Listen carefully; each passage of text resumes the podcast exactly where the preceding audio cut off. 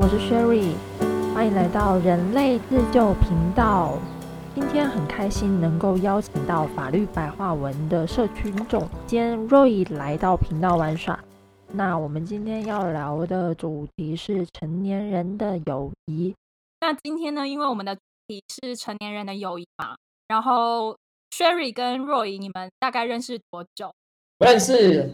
呃，先跟大家讲，Sherry 是我前女友的好朋友，也是我前女友的高中同班同学，所以我跟前女友在一起多久，我们就多久前认识。我也是你的好朋友啊，是因为这样子而认识的。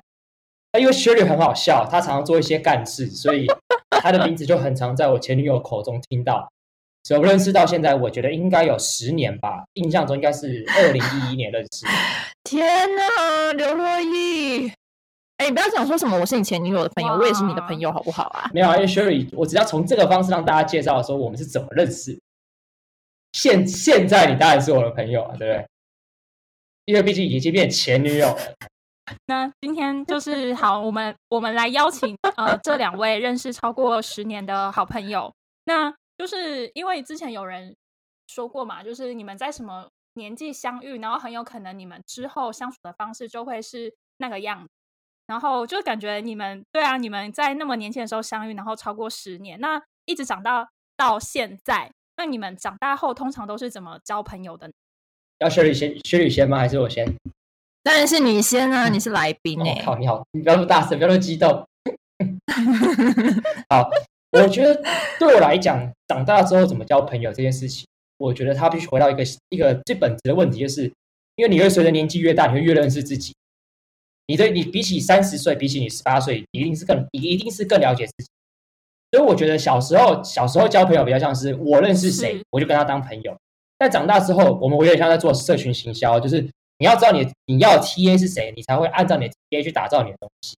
这一样，我觉得对我来讲，长大之后我就会了解自己，知道我想要什么，我需求什么，我会按照我的需求来去交。我觉得这是我长大之后，尤其是这两，要用这种方式来交。那你会觉得这样很势势利吗？我觉得不是势利，我觉得这样比较舒服。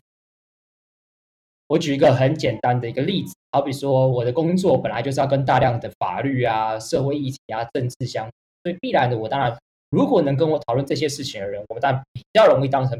那我在找女朋友当过程当中，也当然会希望找像这样子的人，因为相处起来就比较舒服嘛。你们的话题会比较。就是相符，谈论起来也比较自在，也不用觉得好像我不能讲什么这样。所以我觉得不是势利，我觉得是比较舒服。那在你不会觉得你的那个社交圈会越来越小吗？就同温层吧。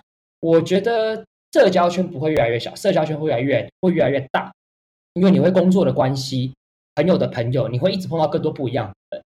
但是这些人碰到认识，他未必是朋友，所以朋友一定会是越来越少，但社交圈会越来越大。这对来讲是这样。那 Sherry，你通常长大后都是怎么交朋友的？没有，我现在就是看频率，就是这样讲的有点悬。可是你知道，有些人就是你聊上两句，你就会知道你跟这个人合不合拍，或者是你应该说三观吧。我觉得我会倾向于认识三观比较一致，但是生活圈比较。差异大的朋友，比如说我可能最近迷上户外运动，我就会想要认识户外运动的朋友。那我每一个领域或每一个兴趣都认识一两个我觉得比较熟的朋友，那我这样就会有很多不一样的资讯或者是不一样的世界观在我生活中。我觉得我现在目前比较倾向于这样的交友方式。OK，所以感觉嗯，若也是比较，比方说透过朋友的朋友，然后跟。兴趣相仿的人，然后 Sherry 是尽量挑战一些跟自己不一样的人。那你们长大之后，你们有想过，就是大家的时间都很有限，那要怎么样？我觉得不用刻意去维，就是必然的嘛。就是我觉得是必然的。随着你的生活跟过去越差越大，那你们的友谊也会随着客观环境上改变，慢慢被稀释。其实我就觉得那就不需要去维持，因为如果你们真的很好，它它那个频就像刚刚 Sherry 讲，它频率嘛，频率自然会在，它自然而然会继续走下去。但如果因为客观环境的改变，就使得你们变得没有办法像以前那么好，那表示你本质上就是没有办法那么 match。所以我觉得不需对我讲不需要刻意去维持，就自然而然的，就是他们说你们顶多会在线上 message，或是偶尔出来喝一杯，其实我觉得这样就够了。那如果没有办法的话，我觉得那就算了，反正人都会认识新的朋友啊，我觉得这也哎，刘若英，你完全跟我，我要唱你反调。我 OK 啊。就是我觉得，对朋友可能会因为你的阶段性的不同，然后他们旧朋友就渐渐的流失掉。可是，就其实朋友是需要维维护的。就如果你真的觉得你欣赏这个朋友，或者是你想要认识他的话，那你肯定要花时间呐、你要花精力啊。像我以前是完全就是不花精力，我觉得哎，就是有就有，没有就没有。可是我现在就意识到，是友谊其实蛮珍贵的，尤其你长大之后，你很难认识到一些人，或是跟别人深交。那我就会刻意的花时间去跟几个我觉得需要深交的朋友相处。好比说我嘛，谁要跟你相处啊？我才不要跟你喝一杯。哎那若隐怎么看？可是对我来讲，我觉得朋友固然固然珍固然珍贵，可是我觉得没有那么难交，而且人会一直交新的朋友，而且会随着因为你对认识自己会越越认识自己，所以我有时候觉得新交的朋友反而有时候更赞，因为他是你更认识自己之后所自己所选择的人，所以我会觉得，当然你说完全不需要刻意去维持，当然也是有一点在极端啦，但是但是这个维维持，我会觉得不需要过于刻意，嗯，就偶尔出来吃顿饭就可以了。啊，如果没有办法的话，照理说应该理论上也不影响到你。那如果你们不出来吃顿饭就会影响到友谊，那比方说这两个这两个的这个友谊的桥梁本来就是很松落，那也我也觉得没有。我觉得成年人要维持友谊最好的然后 Sherry 要怎啊么？没有，我觉得成年人维持友谊最好的方式，可能是一起做一个事情。什么事情？比如说你在做法律白话文，那你可能就会吸引到对这个议题相关有热忱的朋友，按他就会你们共同信仰嘛。那如果是我的话，我可能做一个兴趣向的东西，那我做这个东西，我可能就会认识喜同样有这个兴趣的朋友啊。就你肯定还是要有一个东西，就像你长大之后，你的时间宝贵，你可能跟旧的朋友也不一定会有时间出来喝一杯。但我说偶尔你要花时间也是有必要的。但是如果说大家有一起有共同的事情做的话，我觉得这样是友谊比较能够维持。也蛮有道理的啊。我不知道你是怎么样啦，但我现在因为认识的人各个领域的都有，然后如果说我在比如说我在这个活动上我认识某一个人，然后我觉得我很喜欢他，那通常活动结束之后不是关系就结束了吗？那你肯定还是要找一些机会跟这个人相处啊。我是我现在其实会刻意做这件事情、欸，哦，那我觉得，我觉得应应应该应该这样讲，我觉得这个定义有点不不太一样。我觉得我们刚才讲的东西可能没有没有到非常聚焦，就是如何，因为他的问的问题比较像是如何维持友谊，所以对我来讲，这个维持在我定义当中，我会比较把这个友谊设定成旧的友谊，哦因为旧的友谊才需要维持，嗯而新的友谊没有维持的状况，因为新的就是新的，嗯，所以你你在讲的事情是新的东西，我们如何接续？那这个地方，我觉得我想法跟你一样，只是说嗯旧的友谊，我可能就会比较回到我刚刚那样子的状态。你就不管了是不是？也没有不管啊，就是自自然而然，就是自然而然，不需要过度的刻意去维。就那不就自然而然说再见吗？对啊，我觉得是啊。就是你看，他如果没来找我的，我如果我没有去找他，他也没来找我，那不就是自然而然说再见？对啊，可是你不会有那种，就是你觉得应该要维持，就你不会可惜吗？就有些人呐、我不能说所有人，就是有总有那几个，你就觉得啊，我应该就是当时跟他多联系一点，或者是我可以多关心他一下或什么的。可能到目前为止都还好，对，呃，但可能过五年之后，我可能会有，因为你毕竟你年纪比我大嘛，所以所以想说，如果放说不定我到了你这个年纪之后，打你哦，回台湾打你！说对，说不定我我到你这个年纪，我可能会有这样的体悟，所以我们的年纪也没有差很多？好吧，你这边装小。下一题，差十个月吗？十二个月？我不知道，应该是差一年而已十。二个月。你这很因为其实烦差一年，应该是差一年啦，也很多啦，对吧、那十二个月体悟可体悟也可能差很多。这是人跟人之间的差距，好吧，跟年龄没有关系，这思想上的差距。哎，那刚刚聊了那么多啊，就是嗯，你们有想过，就是在一段成年人的友谊当中，要怎么样才能去把握那个尺度的部分？比方说，呃，前十年有一部很有名的偶像剧嘛，就是《我可能不会爱你》。然后当时就会很多人在讨论说，哎，男女之间真的有纯友谊吗？然后第这是第一个问题。那第二个问题是，那如果真的有，就是除了男女以外，那跨性别之间也有可能会存有。就是如果他可能喜欢男生或者喜欢女生，我觉得两个相同性倾向的人，我觉得会很难有存有。我觉得就是好比说，我就简单出柜一下，就是我是异性恋男生，所以如果我碰到一个异性恋女生跟我当朋友当我觉得那个友谊可能一定没办法这么。我觉得是这样。这个纯不代表说，所以你觉得我们之间不是纯友谊？哎，不是，不是每一个人，不是每一个人，你不是每一个。哎，你今天到底要给我多少冲击啊？哇！哎，我要你这，所以，所以你们其实，所以你们其实之间就是 没那么纯，没有。我真的被气死了。我们虽然认识很久，我们虽然认识很久，但我们没有很常见面了。我，我要跟你讲说，就是。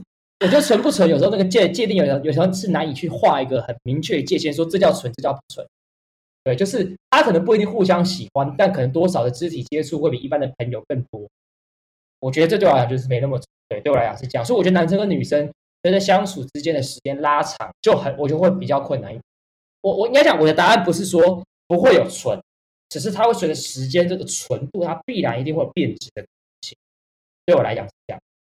那这也有可能是我的经验，但我讲，我有听过一个说法，男生跟女生之间，好比假设我们讲相同性倾向之间，怎么样会有纯友谊？就是除非你或对方长得不够好看，如果两个人都很好看，或是对方是你觉得很好看，但很难会有纯友。基本上我还蛮认同这句话。所以你有这样的一个很好的朋友 吗？然后你们是怎么样维持这类的 关系？对啊，就是我有很好的朋友，但是我们就是有一些接肢肢体的接触，这样。我觉得这是这个是，所以就让我来，让对我来讲，对我们还是很好，我们还是跟朋友一样。但是我就觉得，呃，就就是有的时候在有些状况，它会有一点，就是小小的曲，就是曲折，就那个平静的湖水，会就是就是石头简单丢上去这样，会有些涟漪出现，但是可能这个涟漪。呃，恢复平静之后，又可能回到很纯状态，我觉得都有可能。所以，我觉得这个问题应该是说不会有纯，不是说单纯纯或不纯，是它就是一个浮动的状态。它有可能有时候是纯，有时候可能是不纯。对我来讲是这样。那你为什么要跟你的朋友有就是额外的身体接触？我觉得我很开心，他也很开心。我说普通朋友，如果是一般很纯的普通朋友，就不会乱肢体接触啊。对，就是好比说我对呃异性恋男生，就就不会有。就是可能讲就是稍微比较 sexual 一点的，其实肢体接触，就这大家就比较不会。这样的观念的改变是在呃，比方说是跟前一段呃恋情告别之后，然后更认识自己之后才有的想法吗？还是呃你这几年的生活经验？就对，跟前一段告别之后，觉得比较重新认识自己，也比较愿意的诚实的面对自己。对不需要受到一些束缚，所以我就觉得，哎，有一些观念确实跟过去有蛮大的不一样。哎，那我还有一个很好奇，因为你是学法律的嘛，然后其实我感觉学法律的人会对于一些名词的定义会很敏感。就比方说，我们刚刚在讨论有没有纯友谊，就会去问说，纯友谊的定义是什么？怎么样算是纯？等等等等等之类的。那嗯，刚刚你有讲到，就是跟同嗯，就是异性的朋友，除非对方长得就是那个，对，就你们可以当很好朋友。那你有想过可以跟粉丝可以当朋友吗？我觉得跟粉丝当朋友有一点点的小小的问题在，就是我觉得朋友跟朋友之间比较好的状态应该是对等，它是平等的。但是粉丝必然他会对你会有一些的喜好，所以导致你这个关系会比较有点上下对上、上对下的状态。所以在这个状况底下，当朋友会有一点不对等。所以说，能不能跟粉丝当朋友，我觉得还是可以。我有没有跟粉丝当朋友？有，但是就是我觉得就仅止于此会比较好。就是那个度，就是哦，可能跟粉丝的那个度，就是比方说一到十分，可能就会停留在五六分这样。但是如果是朋友的对等关系，可能有可能就会直冲十分，就像你跟 Sherry 这样。对对，没错，对没错。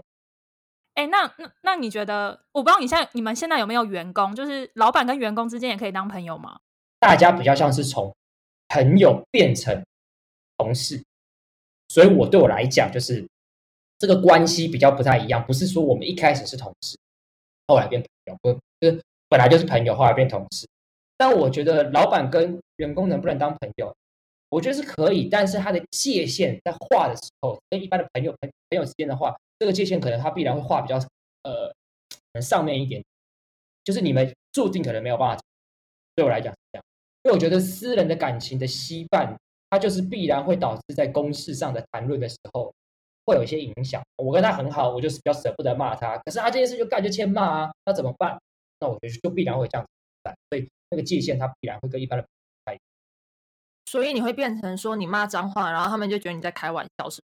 我不会，我超级不会骂人的，我超级不会骂人，这是个很严重的问题，超级不会骂人。所以我就是觉得。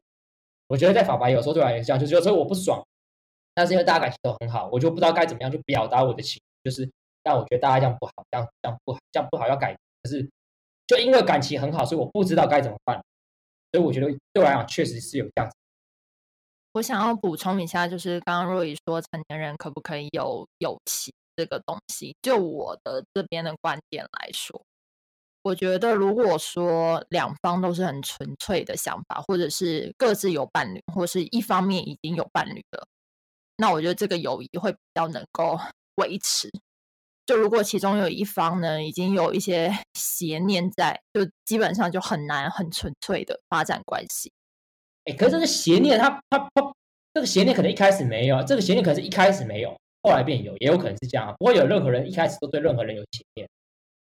对啦，你要这么说也是没错。但是交朋友一开始本来就是要保持着，就是很，就是很很，就没有想要跟你干嘛，你才可以自在的相处啊啊！如果你一开始就想跟对方干嘛的话，那啊，反正我是这样啦。这样的话，就是如果我一开始就想跟你干嘛的话，我可能就不会不会是现在这个状态，对不对？懂我意思？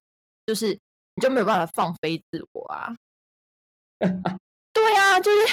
不是啊，我说一般正常的女生可能会有这样的情况。对啊，就正常人的表现会是这样，对不对？所以我现在是已经，我觉得我状态已经可以调整到，不管是我对这个人有没有想法，我都可以就是很做自己啊，我管你啊。对啊，这就是长大，我觉得这就是长大。这就回到我们刚一开始这样讲的，啊，对啊，就是你为什么要做自己？因为你不想要演啊。小时候你会演，是因为你会觉得干，我要这个，我就是要这个人。但长大之后，你就会觉得看你开始看多人之后，就觉得没有，不是我要这个，是我要做自己。哦，确认谁可以跟我 match，那个人才是我要，所以就变得不会比较不会去。我觉得这这这是就是一个成长过程。我觉得你现在不是不是就是做自己，你现在是放飞自己。哎，你怎么知道这不是原本的我？你怎么知道？你怎么就感觉可能过去我在跟你认识的时候，那个不是我啊？哦，是吗？那我在延伸你刚刚讲的，就是要爱自己，或是做自己，对吧？那你要怎么样区分，就是什么是爱自己，那什么是希望对方开心去迎合？什么意思？你是说什么样的状态是你是做自己，什么样的状态是你是去迎合别人，是吗？我想确定一下问题。嗯，我觉得他的他的问题应该是说。比如说，你现在放飞自己做自己，其实你是你是一个人的状态，但是你总是要有进入关系，或者是你跟同事或者是朋友相处是两个人的状态。那你怎么在做你自己跟跟别人相处的时候平衡？OK，哎，其实这个我不是坦白讲，我觉得我做的不是很好。因为对我来讲，我的我的配合跟做自己这件事情是有一点点怎么讲？应该说，我在公共领域当中的时候，好比说我上节目啦，我上课啦，上法白，那个很做自己。但是我私底下可能一对一相处的时候，呃，可能一开始我可能很做自己，但是可能关系比较熟之后，我就变得很容易配合。我觉得这个是我一直一就就是认知自己的一个过程，就是我其实是一个很会配合。坦白讲，大家可能很难想象，我是一个很喜欢配合，而且我超级容易不小心就配合，然后其实我不开心。我就做自己到某个点的时候，我就不小心变成就是只会迎合，但是可能我平常外在样子会让大家觉得哇，你好像很做，其实也没有。不是啊，但是我觉得那是你很好的特质啊，你只是不要到那个，就是一到十分，你可能做十分，你会觉得很，可是你做了八分，可能就很好啊。对这就是一个很大的问题。我可能做八分，我可能不舒服，我可能有不舒服，但我能忍。但是当你忍了很多年之后，比如说像我最近，我就觉得我没有办法忍，我不想要再当这样子的一个人，当这样子的一个一个角色这样。他说从过去可能 Sherry Sherry 过去认识我的过程当中，可能一开始当然是从你的好朋友的男朋友认识，这必然是这样子，对不对？对，那我觉得从这样子的角色来理解的话，他一定会很着重于就是那那个男生对他朋友好不好，可能作为一开始认识愿不愿意认识这个人做一个判断。对吧？好比说，假设我刚开始跟这个人交往的时候，评价就是干若雨很烂，对，对，你们绝对不能讲脏话，这是我的不好意思。对，如果是这样的话，那他自然会，他对我就会有点敌意。但是我就是一个很能配合的人，所以我相信，就是得到评价，可是你还是很不错。但其实我未必快乐。对，就是我很，我我就是很呃很在乎对方的情绪，所以我可能很会配合。对，但其实配合久，我不一定快乐。那。我觉得这件事情是我最近一直在学习。刚刚会一直听到说交朋友这件事情，讲到界限这两个字情，其实就是我最近在学习一件事情，怎么样画个界限，让自己快乐。哎，我问你哦，你觉得呃，比如说你没有办法拒绝别人，那那个别人有特定的倾向性吗？比如说是你公司的同事，或者是你的很好的朋友，或者是路人，就是那个别人，你有想过你是没有办法拒绝哪一类的人？因为以本质上来讲，我都不太会拒。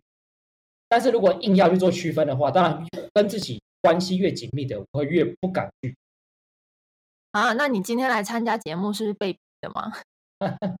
就说你怎么回答这么干脆？我跟你讲，来各位，我觉我觉得这个就是一个小问题，这是我自己小问题。就到最后，对方会不知道，就我的好朋友们会不知道，若你今天答应，到底是想答应还是不想答应？我觉得这就是我最近的理解自己问题的时候，我对我自己造成。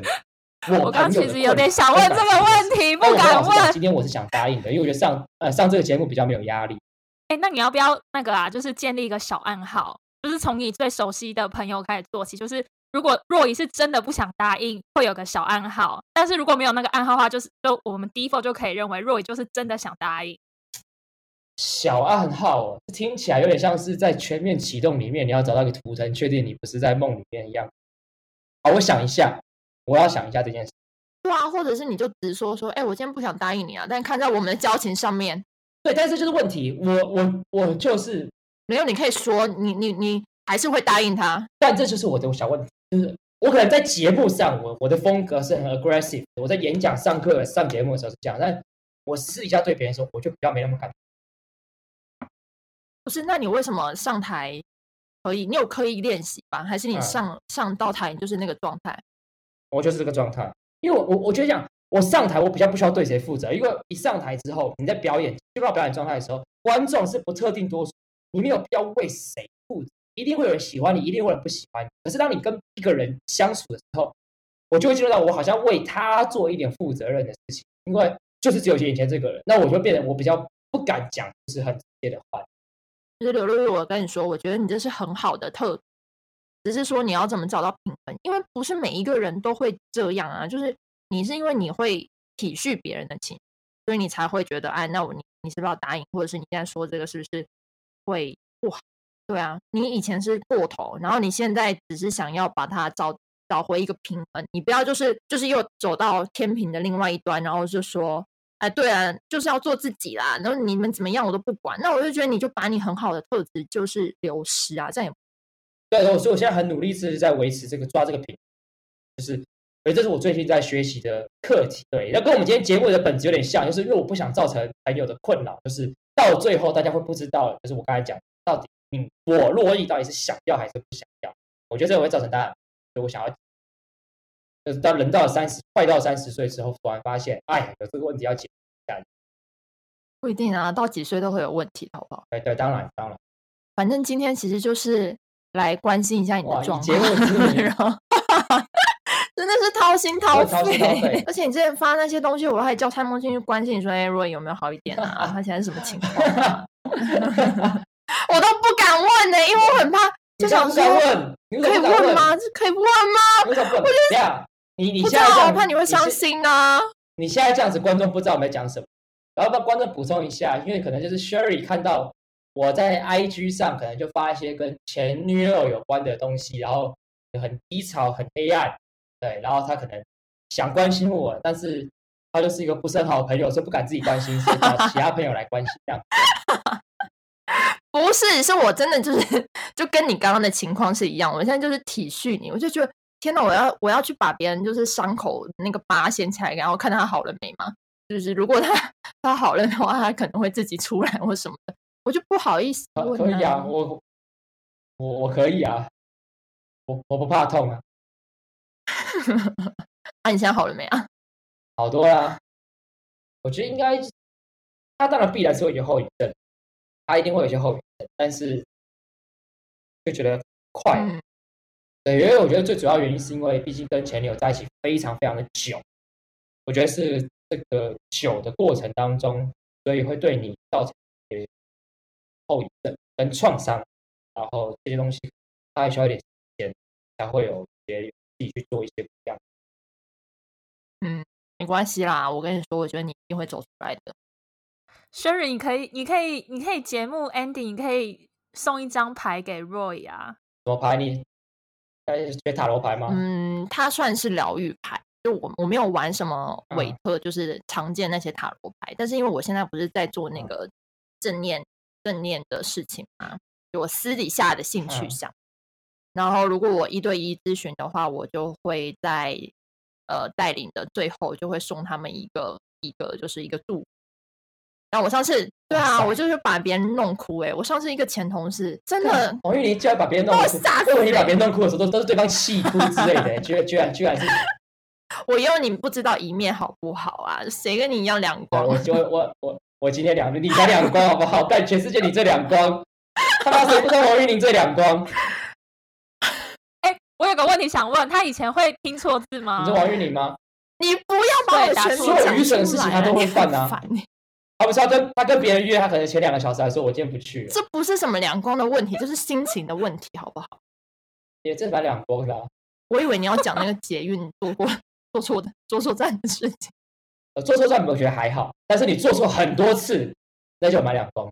哎，那那我们现在回到就是 Roy 的专长，就是因为法律是你的强项嘛，那就是未来就是不知道法律白话会不会也科普一些，比方说跟情感里面相关的一些问题啊之类的，像是有一个问题想问，就是如果是精神出轨的话，会受法律保障吗？有啊，白话眼翻就精神出轨，基本上呃法律不太会处罚，除非你今天真的是要离婚的。你在离婚的状况底下，那呃可能是因为精神出轨的关系，那这个可能对方会有侵害这个你们原本在一起关系的配偶权的状况，所以可能在民事诉讼上的赔偿可能会因此比较多，会有这样子的可能性，但是也顶多只是如此。而且这很重要，前提是你们在民法上必须要有婚姻的这个关系，也才会有这样子的可能性。否则两个人在一起没有结婚，精神出轨，它不会是问题。那过去台湾对于肉体出轨会有处罚，有所谓通奸罪，可是，在二零二零年的五月已经被大法官斥之七九一号解释宣告违宪，所以现在也没有这个罪。但在民法上，当然还是会就会回到跟刚刚一样，就肉体出轨会跟精神出轨都会有侵害配偶权的状况，所以会有一些可能在呃是分钱的状况底下，可能会有一些提高一些金额的关的状况，但除此之外是不会有其他的东西问题这样。哎，那根据这一题啊，那要怎么样才能在有配偶关系的状态下面去举证说，哎，对方精神出轨？其实大家都小看一件事情，就是对话记录，往往在法律上其实都能作为一个证据来使用。所以，呃，很多的时候真的是对话记录，它能反映两个人之间的关系，作为呈堂证供，这是真的是真实会发生。但除此之外，你也没有什么好的方式，当然就是什么照片啦、监视器啦，这当然都是一些证据。但是只有是对话记录是往往是最能反映最真实的状况。哎，那在呃证据这一方面提供了之后，那在法官的这个角度切入，那所以最后的决定权是在法官身上喽。对没错，就是法官自己会综合一切所有的事实证据，然后才会去适用法律来做判案的。那如果是你本人的话，你是比较 prefer 当律师这个角色，还是当法官这个角色呢？当然是律师，因为法官是公务人员，所以你很多地方不能去。但律师你什么都可以去，什么都可以做，所以当然是律师。绝对不想，我绝对完全没有想当司法官的一个这个一个心态，的太 boring 了对我来讲。也许五年后你认识更真实的 Roy 之后，发现哎，其实当法官 才是你真正想做的事情之类。应该应该不太可能。我跟我当法官，我怎么来 Parkes 来跟别人聊新三色？这是没有办法，这没办法。但当律师可以大聊、特聊，怎样聊都不可以。OK fine，当我刚刚没说。嗯，你可不可以有一点道德底线啊？你我就是我，我就是知道我没有，所以我才不会当司法官。哦，你可以去挑战一下。啊。哎，我之前说，我绝对，我之前跟别人说，我绝对不会来上海工作。然后别人就说，哎，为什么？上海不是很多金融业嘛？我说，嗯，没有啊，因为深，呃，上海金融业都是传统金融业，就是一些互联网金融业都在深圳，所以我会去深圳。结果，C，我现在在上海，真的，而且我本来也没打算来上海的。这个人是你不够了解自己。王玉林，王王玉林讲这句话就比较，Sherry 讲这句话就比较没有说服力。哎，算了啦，你讲来讲来，你开心怎么叫我就怎么叫。你都前面都已经讲出全名，我太习惯了。没有，我之前真的来啊，我真的是之前来的时候也是这样啊。就我没有想说我会来上海，然后那当时就是来实习的时候，我还说，我还跟他们说，哎，我跟你说，我觉得不会留下来，我觉得不会在这个城市。如果你说出差可以，谁知道我现在一待待就待三年呢，都不好说。真的，好啦，你期待一 下刘若英。如果你当不你当不成法官，我帮你用 P 的好不好？我我帮你 P 一张好了，嗯，好好好，麻烦你了。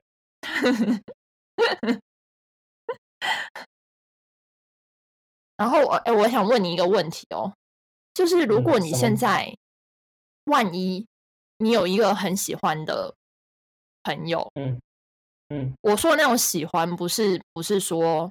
那种爱情上的喜欢，欣赏好的这样说，就你如果有欣赏一个朋友是异性，但是他有另外一半的话，你还会就是跟他当朋友吗？当啊，新朋友。当然，我当啊，干嘛不当？他另外一半关我屁事。不行，我就知道你要讲这个，不行啊！你还是要给人家一个，就是有有什么关系？为什么？为什么？我跟你说，我为什么会问这一题呢？你。我为什么问这一题呢？是因为我最近真的是遇到一个这样这样的情况，就是我遇到一个呃男生的朋友，然后我跟你说，就是作为一个朋友，我现在是说很纯粹的朋友关系哦，就我觉得他还是一个非常好的人，就很适合做朋友。我现在没有任何的就是在隐瞒或者什么，就真的是一个很好朋友。好，然后那个活动，那个活动我其实是一个一个工作坊，然后我是一个主讲的人。嗯，好。然后我带完那场活动之后呢，我就觉得他他这个人对于就是女性的一些观点，然后还有他自己的呃对话，我都觉得非常非常有非常值得女生跟男生学习。然后呢，他是一个很喜欢户外运动的人。那因为我最近不知道怎么回事，就很很想要运动，就很想要就是做各种极限的运动。然后我就问他说：“哎，上海哪里有可以骑单车的地方？”哇，真的，我真的没想过我是这样的人。然后反正我就问他，然后他就跟我说，他就很热心的跟我，我也没想过，他就很热心的跟我推荐了，呃，可以去加谁哪哪个车友队。然后，但我看他给我推的那些车友队活动都是，呃，可能一百公尺以上。那我想说，我怎么可能骑一百公尺？公里，公里。那我就跟他说，哎，哦哦，sorry，一百公里。然后他就说：“哦，那不然这样，我带你去骑车好了。”然后我们就约了周日的晚上去骑车。我就骑了人生的呃公路车，骑了三十公里，第一次。然后骑完我就跟他聊天啊，什么就很舒服，什么觉得你这个男生真的蛮好。哇塞，是不是想不到吧？我就骑三公里的，我是抱着骑三公里的心态去骑了三十公里。然后我就整个就觉得骑了三个多小时的脚踏车，我心里想说：“哇塞！”我就想说：“天哪，我真的是人生无极限。”我就骑完了之后，觉得就是，呃，就觉得怎么会就发生了这一切这样？但是当天他来的时候，我看到他手上有戴婚戒，因为我本来就没有什么其他的意思嘛。然后然后我就想说，哦哦，好啊，就骑骑骑聊聊聊，也蛮舒服的。嗯然后我回来就想了一下，真的就是朋友间，就觉得啊，这个人很好，蛮想去跟他当朋友的。然后隔一天呢，刚好他帮我还还车，啊，在我们公司附近，然后他就是就问我说：“哎、嗯你要不要来？我给你介绍另外一个车友的的头，然后那个头是一个女生，就是非常会骑单车，就说我可以认识她，然后可以就是有空的话可以常来车店玩，这样就是你知道很单纯的朋友的推荐。然后我想说好啊，然后我就去。然后在那个饭局上面呢，他那个女生的朋友可能也比较敏感一点，然后就直接跟我说：“哦，他已经结婚了，就是我帮你介绍别人。然后我当当下就咯噔了两下，我就想说，呃呃，然后我就有点尴尬，你知道吗？所以我就觉得这一题，我不知道你有没有遇过这样的情况，所以我就找你来讨论一下。那我你说跟你讲这句话是另外那个女的，对，那个女生跟我讲的、啊，就是站在我的立场，我肯定得考虑她的呃老婆。这女生就是看，那你老是关他屁事啊！干结婚又不是他很正直啊正，屁是正直个屁，就是对我来说愚蠢。他他他替那男生想杀小，就是好，比如说这个男生假设对你完全没意思，假设，嗯嗯，那他讲这句话多余啊。对啊，是多啊，余假设假设这男生对你有意思，那也是这男生的事情，也不关这女生屁事啊。我跟你讲，爱爱情里面最最最问最严重的问题是什么？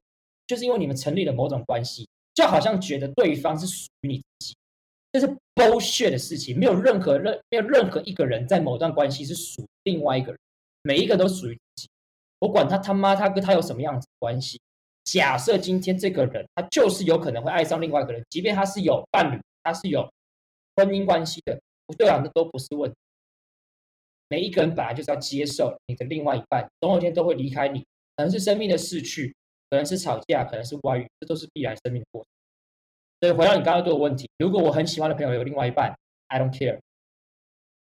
我跟你说，前面那个 Roy 说 bullshit 那个，我觉得可以剪开头，太棒了，真的。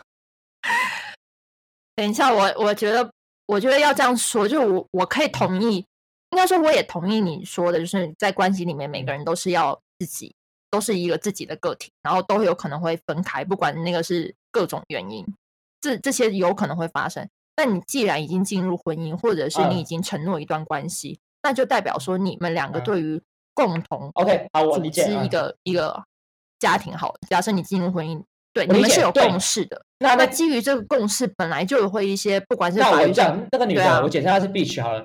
那个你那个肯定要就是为这些做出努力吧。啊，对，好女的，好，这个女的，她就应该要跟那个男生讲说，提醒你你是有老婆的，而不是提醒你，不是提醒 Sherry。你刚才讲了婚姻当中，OK，你的意思是说，两边成立法律上婚姻关系之后要对彼此负责，对，那就是男的事情，关你屁事。你为什么要替他们两个有成立法律上的关系这件事情来负责？妈的，关你屁事！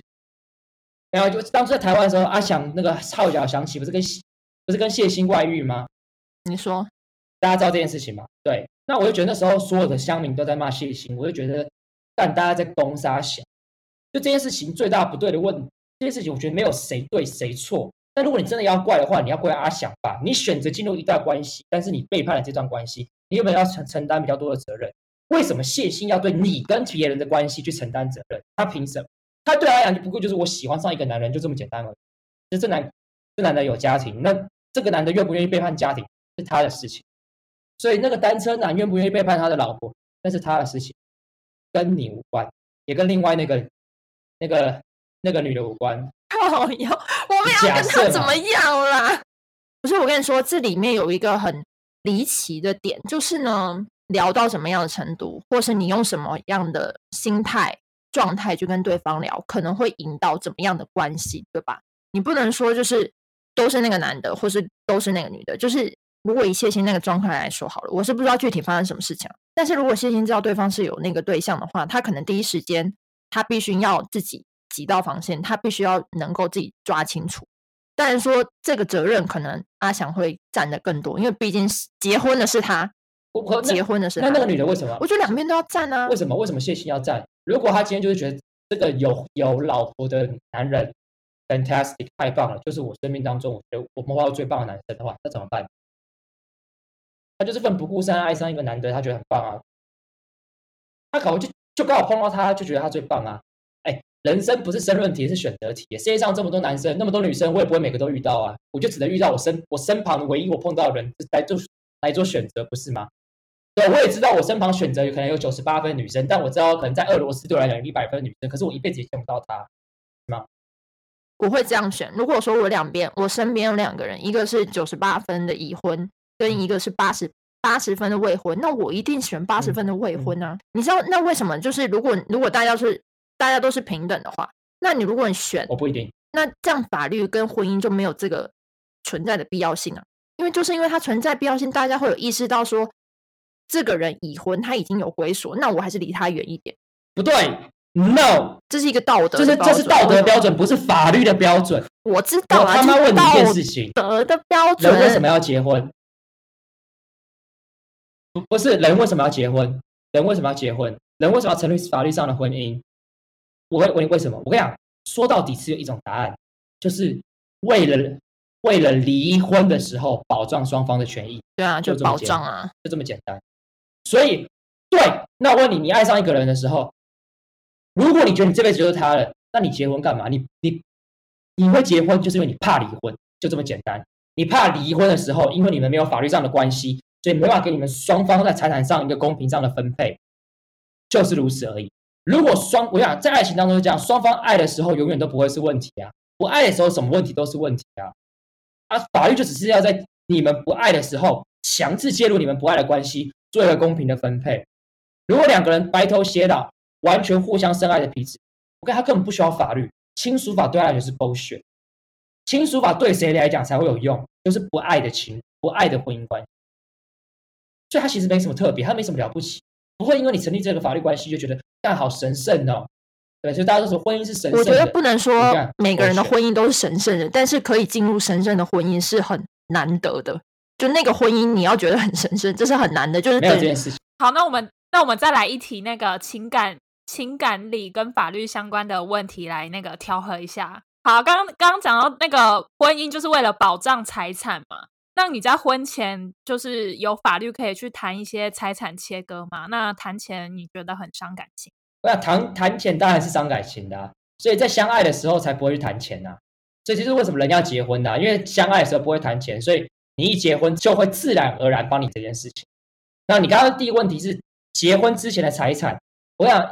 以台湾的法律来讲，我们有三种婚姻财产分配制，但是九成九的人都只会用到其中一种，所以我就讲这个东西就好，叫法定财产。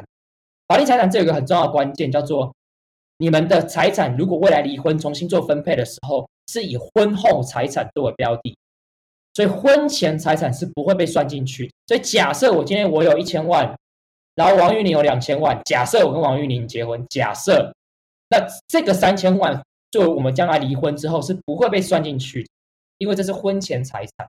所以如果你要谈的话，你要另外额外再去谈这件事情。但一般人不会去做这件事情。哎，但是他怎么界定你哪一些财产是婚后啊？是算那个时间点吗？对啊，就算时间点。哦，没错，就是这样。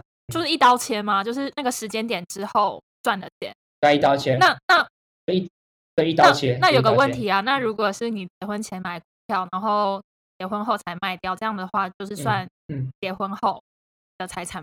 对，对，好比说，我这样讲，好比说，我今天买这个股票，本金是五十万，这是婚前买的。我婚后卖掉的时候，我赚了五十万，所以将来离婚的时候，啊，不，不好意思，我我我换种比较好啊。如果他赚了三十万好了，我五我五十万，最后赚到了八十万，所以我赚了三十万，那最后会作为我们分离婚的时候财产分割的标的，只有那三十万，因为那五十万是你本来就有。我觉得呃，要讲背后这个逻辑，这个背后逻辑最主要是说什么？因为双方在婚后之后都对这个彼此的婚姻付出了努力，所以我们要公平分配这件事情。而且更重要的事情是，其实这个法律的设计，其实背后有一个很重要的一个性别问题是，要知道传统家庭里面大部分的女生是家庭主妇，所以老公在外面赚钱，他在家里，他其实是没有所谓的真正赚到什么钱。那如果这时候离婚的话，双方各自奔走，对女性来讲是非常非常弱势。可是为了肯定女性在家庭里面的贡献，她虽然没有赚钱，可是基本上我们都知道，家庭主妇是二十四小时上班，打理家里所有一切的事情。所以老公即便在婚在婚后赚了三千万，你分他一千五百万也非常合理吧？但你不在家里的时候，他为家里所做一切事情，他其实背后逻辑是这样。OK，了解。所以其实九十九趴的人都是采用婚后财产平分的这个制度，对？，它叫它叫法定财产制。那有另外两个财产制度叫做呃，哎，那如果是你你问另外两个财产制度是要在婚前就讨论，然后制定，还是说婚后呃婚前点要这个都可以去呃都可以，但是你要去登记这件事情。对啊，如果你没有登记的话，就直接适用法定财产制。那另外两种是什么？一个要分分别财产制，然后另外一个叫做共同财产制。那其实这两个，呃，像共同财产制的话，就是说，在这个简单讲，法律里面所讲的这个概要概念比较像是说，你们对法定财产制的话，比较像是你们婚后之后还会有各自赚的钱，只是只是离婚的时候重新分配嘛，对不对？可是共同财产制就是比较像是你不管夫或妻，所有赚来钱都是你们两个共有，完全共有，这就是差别。对，那分别财产制就是你们婚后之后所有的东西完全各自管理、各自处分，所以到时候离婚的时候也是基本上就是直接就不需要特别去做重新分配，差别会在这里。那如果就是最后离婚，然后要做财产重新分配，那共同财产制跟法定的区别是什么？因为刚刚听起来法定就是一半一半嘛，那共同呢？呃，稍等一下，我看下法律。好强哦，还可以马上查法没有，其实有点弱，因为太久没复习了，所以要就是要稍微看一下这样。在分配上其实是没有太大没有太大的差别，只是说会比较麻烦一点是，好比说，因为我这样讲好了，如果我婚后之后，假设我呃我是夫嘛，对不对？我还会有自己的财产，那我如果自己要处分我自己财产的时候，我需不需要得到我老婆同意？法律上是不需要的。但是如果我们今天采用共同财产制的话，在婚姻的过，那不需要嘛，因为基本上我赚了一百万，我想要怎么花一百万，这是我的自由啊。但是如果我采共同财产制之后，我赚了一百万是我们两个共有的，那我在处分这个财产的时候，我就要得到我老婆同意，我才去处分这个财产，会有这样子的差异。所以也就是说，共同财产制会让你婚后之后，你在使用财产上的自由程度会降低很多，这是主本本身差别的实例。今天就是两题跟情感相关的法律，就是感谢洛伊跟我们科普了这两个跟情感有关的法律。那在节目的最后倒数第二 part，倒数第二个问题，就是因为你跟 Sherry 两个是认识超过十年的朋友嘛，那你有一些看到 Sherry 的变化啊，想要跟大家分享吗？我觉得他刚才说他愿意从事室外的那种什么户外运动，我觉得这是很激烈的变化，好难以想象哦。对，这个这个这个这个真的蛮蛮了不起的，因为对我过去来讲，我的对他了解就是他很强嘛，然后活在自己的世界里面，对不对？因为如果不是活在自己的世界里面，不会搭到反方向捷运，然后搭实战之后才发现，对。但是我觉得他愿意出去骑三十公里，就表示他愿意跨出自己的舒适圈，去挑战自我，想让自己不要那么强。我觉得这一点蛮赞，这个是很大。我可是骑了三十公里的女人哦。那 echo 我们成年人的主题啊，成年人的友谊这个主题。那 Sherry，你有看到若若雨在这十年有什么样的改变吗？然后想要送给他的话，我觉得他他的形象在在这一个小时不到的时间已经崩坏差不多。你不要这样给社会带来不好的风气啦！你这 没有，这怎么会崩坏呢？我很很很多很多观众都很支持我这样的想法，这不是崩坏。刘若英你在干嘛啦？因为没有在节目上聊，我就不讲，大家自己去 YouTube 或其他频道搜寻刘若英同学到底给我干了什么事情。认识十年，十年的十年的差异，我现在还在就是小心脏还在一个 还没有平复的状态。就我觉得刘若英是一个很正直的居然是居然是正直，哎，你是不是在偷笑？其实你你在讲要自己我坏话吧，讲我也是没有法。量不算。你现在光头哎、你还管他什么其法量？实你在讲我坏话吧？哎，你到底要不要让我讲好好讲你的好话？好还是你想让我？讲讲坏话也可以？我都 OK，我都 OK。就是因为我跟他认识超过了十年，当然一开始都是从别人的口中听到刘若英是一个怎么样的人嘛。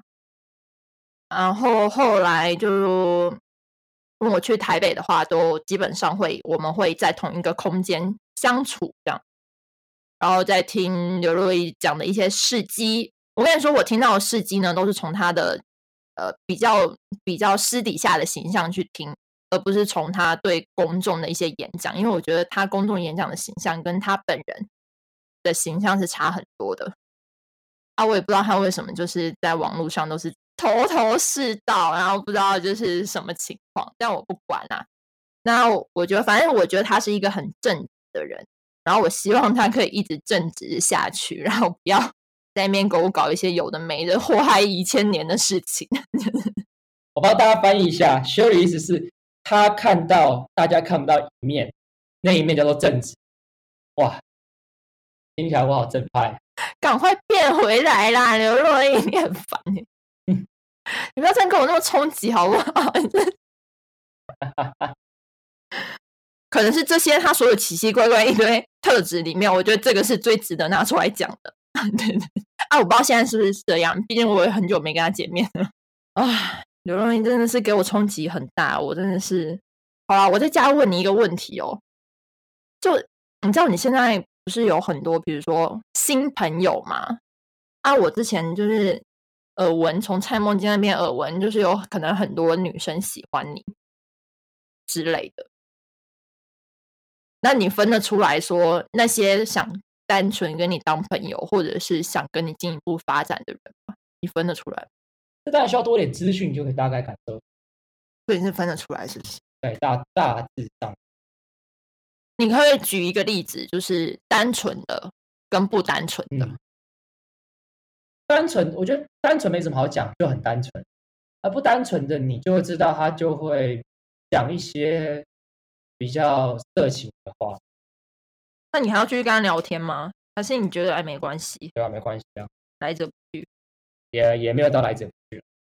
看一下年纪，看一下长相。如果是这样的话，我觉得我现在巅峰了。你不要这样好不好？哦，我真的要被你搞疯了啦！